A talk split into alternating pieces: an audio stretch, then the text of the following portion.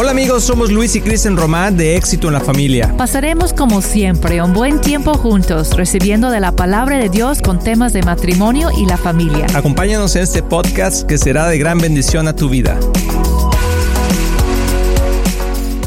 Hola amigos de Éxito la Familia, qué bueno que están aquí nuevamente con nosotros, de veras que nos da muchísimo gusto saludarlos y empezar esta semana con ustedes, espero que la estén pasando muy bien y que hayan tenido un excelente fin de semana. Sí, es increíble estar aquí de nuevo, tener ese regalo de la vida, ¿verdad? Que tenemos un día más que Dios nos regaló y que podemos pasar ese tiempo juntos. Así es, amor, y qué bueno que podamos empezar con pasando la bendición. Yo quiero que pasemos la bendición el día de hoy a toda la gente que nos está escuchando esta semana. Vamos a hablar de cómo poder pasar la bendición a nuestros hijos y en nuestra casa. Y yo creo que eh, es algo que, que nos trae nos va a traer mucho beneficio el poder entender cómo pasamos la bendición a nuestros hijos, porque muchas veces no entendemos ni cómo. Hablamos de que Dios te bendiga, hijo, ¿verdad? Va saliendo, que te vaya bien, Dios te bendiga. Hola hermano, ¿cómo está? Bien, nos vemos, Dios lo bendiga. Bendiciones. Bendiciones. Y, O sea, hablamos mucho de eso, pero ¿qué significa realmente ser bendecido? Y cómo podemos realmente aplicarlo a nuestras vidas y a nuestros hijos y a nuestra familia. Entonces, de veras que queremos animarlos a toda la gente que nos está escuchando a que ponga mucha atención esa semana porque vamos a estar hablando de cómo poder pasar la bendición. Y este mensaje, aunque a lo mejor tú dices, bueno, yo no tengo hijos, bueno, quizá lo puedas aplicar a tu propia vida porque tú eres un hijo de Dios una hija de Dios. Entonces, quizá Dios, no quizás, sino que Dios también nos quiere enseñar a nosotros cómo recibir la bendición. Porque una cosa es pasar la bendición y otra cosa es recibir la bendición. Entonces queremos hacer las dos cosas, pasar la bendición, pero también recibir la bendición. Y a veces no podemos pasar la bendición si no recibimos primero la bendición de Dios. Entonces espero amigos que, la, que me puedan seguir y creo que, creo que va a ser ahora sí que de mucha ah, bendición poder escucharlo. Y también creo que tenemos que, saber que cuando estamos hablando de la bendición, no significa que todo nos sale perfectamente, sino que estamos en un camino donde entendemos que Dios es, es ahora quien, quien nos está guiando en nuestra vida. Cuando antes andábamos perdidos, dice la palabra que estábamos perdidos, que andábamos en este mundo de tinieblas, sin luz y sin Dios y que ahora que somos hijos de Dios, queremos de veras experimentar las bendiciones de Dios, pero como que a veces lleva tiempo, porque todavía estamos enfrentando algunas situaciones, quizá tú todavía estás enfrentando algunas situaciones en tu vida y quizá aún tienes que sacar algunas cosas de tu corazón y para que Dios te pueda liberar y te pueda llenar de, de, esa paz y de ese amor en tu vida. Así que amigos, pues bueno, vamos empezando con lo que significa bendición. Sí, y lo que creemos que bendición es el favor de Dios, es tener el favor de Dios, que Dios esté de tu lado. Eso, o sea, si Dios está de tu lado, estás bendecido, porque todas las cosas que tú necesitas, Dios las tiene. O sea, bendición puede ser ah, que supla tus necesidades. Bendición. Provisión. Provisión, ajá, exactamente. Protección. Protección, muy bien. Y, puede también, o sea... Aprobación. Aprobación. Ándale, Kristen, anda muy... Sí. A ver, hermana Kristen, coméntenos las tres, por favor. No son tres P's, pero son provisión. Protección. Protección. Aprobación. Y aprobación de Dios. Y todas esas cosas eh, se reflejan en, en sanidad, en, en oportunidades, en favor de Dios. Favor con el hombre también viene. Favor con, el hombre viene también de la bendición de Dios. O sea, estar del lado de Dios es lo mejor que te puede pasar. Y eso se llama bendición. Y lo vimos en, en Marcos 1.11, ¿no? Cuando ah, se bautizó Jesús, que estaba ahí y luego apareció el, eh, pues, es el paloma en, representando el... Gavilano paloma cuando él subió del lago. Lo voy a leer, ¿está bien? Así leer esa parte. Cuando Jesús se bautizó y dice, um, enseguida, al subir del agua, Jesús vio que el cielo se abría y que el Espíritu bajaba sobre él como una paloma. También se oyó una voz del cielo que decía, tú eres mi hijo amado, estoy muy complacido contigo. Y, y eso yo siento que es parte de la bendición del Padre. ¿No? Que, que, Él ya anunció sobre Él su favor, su aprobación, su amor, su identidad, es, es lo que recibimos también de, de Dios Padre. Ajá, esa aprobación que estás hablando, yo creo que es sumamente importante, ¿verdad? Y, y, cuando tú bendices a tus hijos, tiene que ver con esa aprobación también que tú tienes con ellos. Porque yo creo que cuando un hijo se siente aprobado, se siente que están de acuerdo sus papás en el sentido de que te aman incondicionalmente, bueno, creo que, creo que te da la fortaleza para poder hacer cosas que jamás habías hecho antes. Entonces, bueno, quiero animar a la gente a que si tienes hijos, pues que apruebes a tus hijos en las cosas buenas. Yo sé que quizá hay cosas que no estás de acuerdo, pero están trabajando en ellas. Y, pero hay otras que sí, estás, simplemente que sea tu hijo, debe tener tu aprobación. Si es, sangre de tu sangre y carne de tu carne, entonces simplemente por esa razón debe ser aprobado por ti. Y es donde tenemos que ser sabios, ¿no? Porque como papás vemos los errores y queremos ahorrar a nuestros hijos el, la pena y el esfuerzo de, de tener que remediar sus, sus equivocaciones, ¿no? Sus errores. Entonces, como que los vemos, no, hijo, por ahí no, y por ahí no, y lo que estás haciendo no, no, no está bien, y, y, como que vemos todo eso, pero tenemos que tener cuidado que, que no parece que estamos todos negativos todo el tiempo, que, que, no estamos aprobando de nuestro hijo en lo que sí hace bien. Entonces, esa es la tentación muy grande como papás, enfocarnos solamente en lo que no están haciendo, porque queremos guiarlos. Así es. Pero hay que, hay que ver lo que en realidad están haciendo bien y aun si sus acciones ahorita no están alineados, pero en su identidad como hijo podemos siempre afirmarlos. Mira, hijo, yo sé que ahorita estás batallando en esa área, pero yo te amo mucho. Tú eres mi hijo, siempre vamos a estar juntos, yo siempre estoy contigo. Así es, así es. Yo creo que eso eh, abre puertas que él dice, hay puertas que, nadie puede cerrar y hay puertas que se cierran y que nadie puede abrir. Y hablando del Señor que nos ayuda a hacer esas cosas, pero una de esas cosas es que nosotros tenemos la capacidad a través del Espíritu Santo de abrir esas puertas y cerrar esas puertas. Pero a veces lo hacemos al revés. Si no tenemos la unción del Espíritu Santo, entonces a veces simplemente cerramos puertas que deberían de ser abiertas y que nosotros tenemos la oportunidad de poderlo hacer. Entonces, vamos a ver, para entrar en materia esta semana, les voy a decir cómo va a estar, pero vamos a ver esta, esta semana cinco puntos, cinco ah, guías, cinco pasos que tú puedes hacer para pasar la bendición. Y los voy a nombrar los cinco y luego cada día vamos a ver uno, ¿sí? más o menos para que sepan cómo, cómo está el, asunto. El primero es guiarlos a Dios. O sea, el primer proceso para bendecir a tus hijos es guiarlos a Dios, que conozcan a Dios. Ahorita vamos a hablar de eso. La segunda es hablarles palabras de vida. Dice la palabra que en nuestra boca, en nuestra lengua está el poder de la vida y de la muerte. Entonces vamos a hablar palabras de vida. Ese es el segundo. Enséñales, el tercero se llama enséñales a depender de Dios. El cuarto se llama sé su ejemplo. Y el quinto es enséñales a bendecir. Creo que eh, cuando tú haces estas cinco cosas, hay un versículo que es muy conocido en la Biblia, que es Proverbios 22, 6, que dice, dirige a tus hijos por el camino correcto y cuando sean mayores no lo abandonarán. Y eso suena muy bien.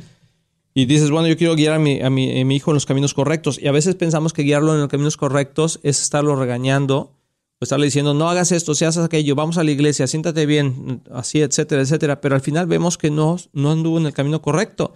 O sea, ¿cómo es que si hiciste todas esas cosas, tu hijo no salió en el camino correcto? O dicen, pues yo lo llevé a la iglesia cada domingo, ¿no? Como que lo tomamos como enseñarles, es nada más llevarlas a la iglesia, que claro que es un primer paso. Sí, estaba en el grupo de jóvenes. Es importante para nosotros hacer el esfuerzo de llevarlos y estar en una buena iglesia, claro que sí, pero no es todo. Y la idea de enseñar, pues la Biblia lo explica diferente que nada más ir a la iglesia los domingos, ¿no? o la, la, escuela dominical. La enseñar, según Deuteronomio 6, es, es un constante vivir es un estilo de vida que, que, estamos viviendo juntos. ¿Y tú tienes esa Ahorita lo vamos a ver, sí. Ok. Entonces, eso es lo que queremos enfocar. ¿Qué dice la Biblia acerca de enseñar? ¿Qué dice la Biblia en, cuanto a ser ejemplo para nuestros hijos, no nuestras ideas? ¿no? Así es, excelente. Entonces, bueno, voy a repetir los cinco puntos porque creo que algunos por ahí no encontraron una pluma, estaban buscando un papelito. Pero es cómo bendecir a tus hijos. Número uno, guíalos a Dios. Número dos, palabras de ánimo. Número tres, enséñales a depender de Dios. Número cuatro, sé su ejemplo. Y número cinco, enséñales a bendecir. Y si tú haces esas cinco cosas, vas a ver que Dios va, va a guiar el corazón de tus hijos en la forma correcta. Y como dijo Proverbios 22.6, dice, dirige a tus hijos en el camino correcto y cuando sean mayores no lo abandonarán. Si tú haces estas cinco cosas que acabamos de decir, te vas a, dar cuenta y estamos seguros porque nosotros lo hemos hecho. O sea, Kristen y yo lo hemos hecho, no perfectamente, pero hemos implicado, aplicado e invertido mucho de estos cinco pasos en la vida de nuestros hijos y ahora que ya están mayores, hemos visto que nos han apartado del camino. Pues vamos a ir a una pausa, regresamos, no te vayas, estás aquí en éxito en la familia. Hola, soy Kristen Román y me da muchísimo gusto poder estar aquí con ustedes y presentarles mi nuevo libro, Llaves del Reino, 21 días hacia la victoria. Este libro nació en una etapa de mi vida difícil de prueba donde yo no sentí que yo estaba avanzando en ciertas áreas. Y Dios empezó a mostrarme unas llaves espirituales para poder avanzar y romper esas barreras. Y yo empecé a ver victoria en mi vida. Entonces escribí una guía de oración que tienen escrituras claves y declaraciones poderosas que pueden abrir esas puertas hacia la victoria en tu vida, igual como lo hice en la mía. Entonces acompáñeme en este reto de oración de 21 días usando las llaves del reino. Acompaña a Kristen Román en este reto de oración de 21 días. Visita éxitolafamilia.com para obtener tu copia de Llaves del Reino. Y vamos a entrar, amor, de lleno con el primero, que es preséntales a Dios. Yo creo que eso es algo sumamente, o guíalos a Dios, ¿verdad? O sea, que es prácticamente es presentarles a Dios. Le pusimos guíale a Dios, guíalos a Dios y preséntales a Dios. O sea, dice Deuteronomio 6, 6 y 7, que es el versículo que tú estabas diciendo hace rato, dice, debes comprometerte con todo tu ser a cumplir cada uno de estos mandatos que hoy te entrego. Repíteselos a tus hijos una y otra vez. Háblale de ellos en tus conversaciones, cuando estés en tu casa y cuando vayas por el camino, cuando te acuestes y cuando te levantes. Esa es una palabra que eh, es muy clara que el Señor se lo dio a los israelitas cuando salieron de la tierra de Egipto y entraron a la tierra prometida y estaban diciéndole a través de, de, Moisés y de Josué, ¿verdad? Que hicieran estas cosas y que sus hijos no se iban a apartar de ese camino de bien. Porque una de las cosas que tenemos que hacer es recordar lo que Dios ha hecho para que nuestros hijos puedan tener clara, claro entendimiento por qué hacemos lo que hacemos. O sea, ¿por qué vamos a la iglesia? ¿Por qué leemos una Biblia? Si es que la leen, porque a veces ni la leen, ¿verdad? Pero ¿por qué? Porque queremos que ellos reconozcan que Dios es el que nos ha salvado, nos ha sacado, nos ha mostrado, nos ha proveído. O sea, si no hay una relación con Dios de por qué, entonces lo van a dejar, eh, se convierte nada más en una religión. Lo peor que le puedes tú decir a tus hijos es porque tienes que. ¿Por qué vamos a la iglesia? Porque así es. ¿Por qué hacemos eso? Porque yo digo. ¿Y por qué no podemos eso? Porque el pastor dijo. O sea, eso no tiene, no, no, no hace sentido en la mente de tus hijos. Es cierto. Y para pasar algo tienes que tener esa cosa. No puedes pasar algo que no tienes. ¿No? Entonces, si vamos a pasar la bendición es porque hemos recibido la bendición de Dios. ¡Tilín, tilín, tilín! ¿Verdad? Si vas a hablar de la bendición, a pasar la bendición es porque has recibido la bendición. No puedes dar lo que no tienes. Entonces, el primer paso es, estar seguro de que tú has recibido la bendición de Dios, que tú sientes la aprobación de Dios. Si tú ya lo has hecho, Señor de tu vida, tienes que entender que eres hijo de Dios ya y no batallar en tu mente. Yo conozco muchos papás que no están como seguros, duden de su capacidad de guiar a sus hijos, porque piensan, ay, pues yo soy nuevo en eso, yo casi no sé qué les voy a enseñar, mejor los llevo ahí a la escuela dominical y dejo que ellos enseñen. No, tú eres ese punto de, de como que de, pasar la bendición, eres el punto importante. Nadie más lo puede hacer como tú, como su papá. Entonces, ah, pero primero hay que, hay que estar seguros nosotros mismos que, que sentimos nosotros la aprobación y el favor y la protección y la provisión de Dios para, pasar, para poder pasarlo. Así es, y yo creo que nosotros como padres somos los responsables de la educación de nuestros hijos, en todos los sentidos, pero principalmente espiritualmente hablando, somos responsables y a veces nos dejamos guiar por cosas que no estamos muy seguros. Por ejemplo, a veces dejamos a nuestros hijos en las manos de las personas que están enseñando en la iglesia, pero a veces ni siquiera esa misma gente está entrenada para hacerlo bien. Y nadie va a amar a tu hijo como tú lo amas. nadie va a preocupar por él como tú. Tú eres la persona indicada. Tu papá, tu mamá, tú eres la persona indicada para guiar a sus hijos a, los pies de Cristo. Tú. Sí, y, preguntarle a ver qué te enseñaron hoy. Y, pero si tú no sabes contra qué compararlo, pues nunca sabes si, si están bien enseñados o no están bien enseñados. Porque quiero repetir que efectivamente a veces la iglesia ha hecho el mal, la mala función de compartir con los niños y ni siquiera las mismas personas que están compartiendo viven una vida en Cristo que en verdad tienen la bendición de Dios. O sea, pasa. Y se convierte en religión. Exactamente, y es lo que no queremos que tú... Y tú tienes que checar, o sea, tú tienes que checar, si a lo mejor tú eres un maestro dominical el que me está escuchando, a lo mejor tú estás clases en, tu iglesia, lo que sea. La pregunta es si tú tienes los frutos del reino de Dios en tu vida. Y si no, entonces debes de preguntarte qué no he aprendido, porque si no has aprendido algo, no se lo puedes enseñar a los niños. Si tú has aprendido únicamente una religión, es lo que vas a enseñar a los, a los chavos. Y por eso los jóvenes después, cuando ya tienen la capacidad de decidir por sí solos, abandonan la fe. Entonces tenemos que tener muy, ser muy sensibles con esa, esa posición. Entonces te animo, papá, a que, a que tú, tú eres el que formas el futuro y el futuro, fíjate qué interesante, el futuro a tus hijos es presentarles a Dios a tus hijos, o sea, preséntales a Dios, a Jesús, al Espíritu Santo, háblales que son uno solo, pero ¿cómo? Lee la palabra, explícales quién es Él. ¿Y sabes cómo la mejor forma de explicarles cómo es Él? Es a través de las historias. O sea, cuando tú le presentas, hay, por ejemplo, ¿cuántos latinos aquí en Estados Unidos? A lo mejor tú eres uno de ellos estamos aquí en Estados Unidos y por razones ah, obvias no has salido del país y no has podido salir del país y tus hijos no conocen al abuelo, no conocen al tío, no conocen al, a tu hermano que está en su país de origen, tu país de origen, y, pero le platicas de ellos, ¿no? O sea, hay niños que conocen al abuelo por foto, por el Facebook, por el, ah, por el FaceTime, por algún tipo de, herramienta electrónica eh, pero hay otros que no tienen ni siquiera eso, pero lo conocen por las historias que los padres le han contado del abuelo. Y cuando un día el abuelo viene o los hijos van, dicen, como que sientes que ya lo conoces, porque tanto te ha platicado tu papá del abuelo que para ti es alguien que es conocido. ¿Sí? Y es lo mismo. O sea, con nosotros es igual. O sea, con Dios es igual. Si nosotros no le platicamos de quién es Dios y lo que Dios ha hecho, entonces tus hijos jamás van a conocer a Dios. Y quizá tú también necesitas saber quién es Dios. Porque si no, a lo mejor tú te emocionaste un domingo que fuiste a una iglesia, a lo mejor alguien te compartió de Dios, le dijiste que sí a Cristo, que querías eh, que, Él tomara control de tu vida, que lo hiciste Señor de tu vida. Pero en, ese momento tienes que empezar a conocer la historia de Dios para ti y tu familia.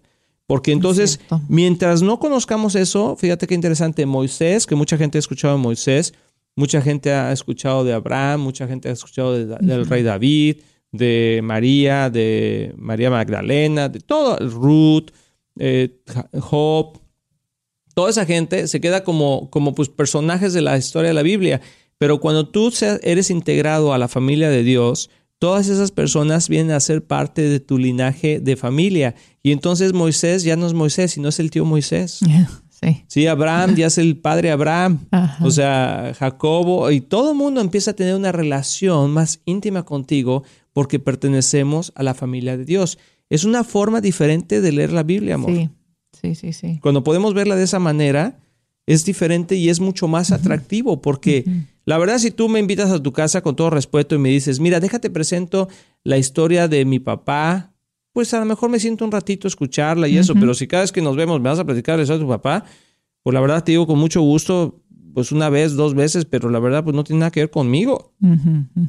Pero si tú me platicas, si, si, tú a tus hijos le platicas la historia de tu papá, para ellos sí tiene algo que ver porque es parte de su familia. Exacto. Entonces, cuando tú hablas de Dios, si no tiene nada que ver contigo, si tú no has recibido a Cristo, si no es parte de tu herencia, pues no tiene nada que ver. Se convierte aburrido. Y por eso dice, ay, lee la Biblia, qué flojera. porque no entiendes el concepto de que la Biblia es la historia, es tu historia y ver que esa historia es activa hoy, como que no es nada más un cuento, como un cuento de hadas, ¿no? De algo que pasó atrás, como una leyenda, ¿no? una leyenda, sí. No, pero es algo que está pasando hoy en día, que sigue la historia y la emoción de saber que tú y yo somos parte de esa historia. ¡Tilín, tilín, tilín! Nosotros somos parte de la historia de Dios aún el día de este momento y seguimos escribiendo la historia. Es, increíble eso, qué privilegio y qué emoción para nuestros jóvenes, para nuestros hijos, saber que, que están dentro de una historia tan emocionante. Y es cuando tiene que ser real nuestra fe en la casa para ver que sigue pasando milagros hoy, que Dios sigue contestando oraciones, sigue fortaleciéndonos para, para ser sus testigos en, en este mundo, igual como los héroes de la fe que leemos en la Biblia. Entonces ahí es donde hace el clic y nuestros chavos y nuestras familias. Cuando ven que esa historia sigue hoy y yo soy parte de eso. Qué emoción, ¿no? Es excelente amor. Muy bien. Y, yo creo que, ¿cómo, le, ¿cómo lo hacemos? O sea, antes de irme, quiero irme con este punto. O sea, porque se nos va a acabar el tiempo, pero quiero que vayamos a Deuteronomio 6, 20, 23. Por ejemplo, esa es parte de cómo tú cuentas la historia. Y puedes sentar a tus hijos ahí o, en la mesa o no sé, dices, dice Deuteronomio 6, 20 al 23, en el futuro tus hijos preguntarán, fíjate qué sabio es Dios, Dios está diciendo que un día te van a preguntar, ¿qué significan estas leyes, estos decretos y esas ordenanzas que el Señor nuestro Dios nos manda el día de hoy a obedecer? O sea, ¿qué significa todo eso que el pastor dijo? ¿Qué significa eso que estamos haciendo? Entonces tú les dirás, nosotros éramos esclavos del faraón en la tierra de Egipto. O sea, antes éramos pecadores, antes yo era un alcohólico, antes era esto, antes era aquello. Le empieza a explicar, pero luego le dices, pero el Señor con sus señales milagrosas nos sacó de eso, de eso y ahora vivimos una vida diferente. Dice, nos sacó de Egipto para entregarnos esta tierra que había jurado darles a nuestros antepasados. Hay algo que Dios te está dando el día de hoy que no tenías antes y que lo estás recibiendo por ser un hijo de Dios y eso es parte de tu historia que tú se la debes de platicar a tus hijos. Así que mañana vamos a ir con este tema porque ya se nos acabó el tiempo, pero se está poniendo buenísimo. Platícale a tus hijos, preséntales a Dios, guíalos a Dios. Ese es el punto número uno. Estamos muy emocionados en anunciar que ahora los podcasts de Éxito en la Familia son parte de XO Podcast Network, que pertenece a Marriage Today, el cual está dedicado a ayudar matrimonios y familias a tener éxito. Visita el sitio marriagetoday.com o éxitoenlafamilia.com para más información.